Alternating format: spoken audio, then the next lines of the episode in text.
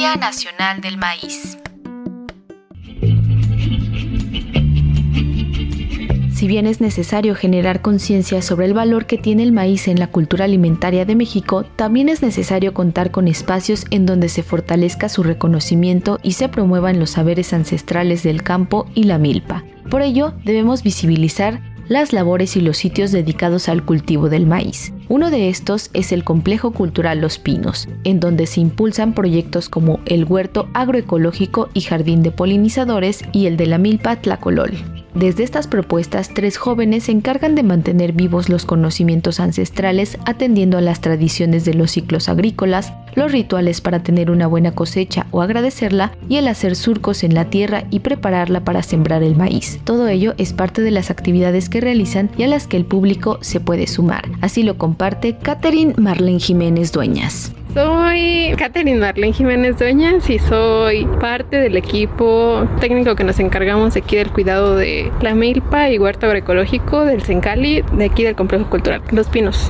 Y pues nos encargamos justo de la parte del mantenimiento del huerto y de la milpa. También nos encargamos de dar talleres, de la parte administrativa, como algunos, bueno, los talleres tenemos que hacer justo una ficha técnica para describir las actividades. Y sí, pues a veces sí es un poco complicado porque el campo y la agricultura necesitan un mantenimiento constante, pero también las personas que vienen a los cursos que damos nos apoyan mucho. Justo invitamos a unas personas que son graniceros del Estado de México y ellos se encargaron de hacer el ritual que primero pusieron en un petate diferentes semillas, este flores para hacer una especie de ofrenda. Trajeron algunos instrumentos musicales para irlos tocando mientras iban diciendo ciertas cosas. También estuvimos volteando a los cuatro rumbos diferentes y diciendo diferentes oraciones. Por ejemplo, ellos hablaban en náhuatl y pues estuvieron diciendo diferentes cosas en, en esa lengua. Y pues al final justo enterramos una parte de la comida para agradecer. Y al final pues sembramos algunas de las semillas que pusimos en el petate.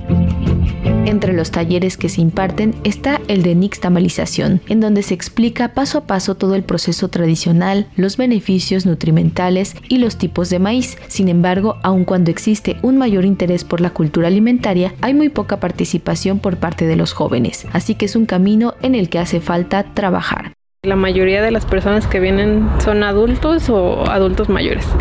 No han habido tantos jóvenes y pues creo que también se debe mucho a una cuestión cultural de que el campo ha sido menospreciado por muchos años y pues también hasta socialmente se nos dice a los jóvenes que siempre tenemos que aspirar a otras carreras, a lo académico, a otros trabajos y el campo está muy abandonado y también no ha habido un relevo generacional en muchos lugares y aquí en la ciudad también por otra parte en los talleres no hemos visto tanto pero también mucha gente se empieza a acercar y les da curiosidad este tipo de espacios, ¿no? Porque también a raíz de la pandemia mucha gente se empezó a acercar a la alimentación y a cómo producen los alimentos y pues eso también hizo como un boom de los huertos urbanos, como que está apenas siento empezando esa parte, pero todavía no se replica en todos lados, pero sí ya hay hasta nuevos festivales o nuevos huertos y ya hay un poco más de personas jóvenes, pero todavía falta, siento un poco de camino.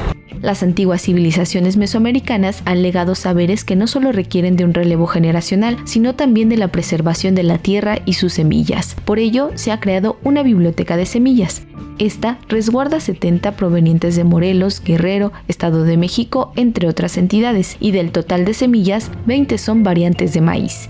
Nuestro propósito es que la gente reproduzca algunas de las semillas que tenemos aquí y que algunas hemos cosechado y también que conozcan las diferentes variedades que hay, las repliquen en otros espacios.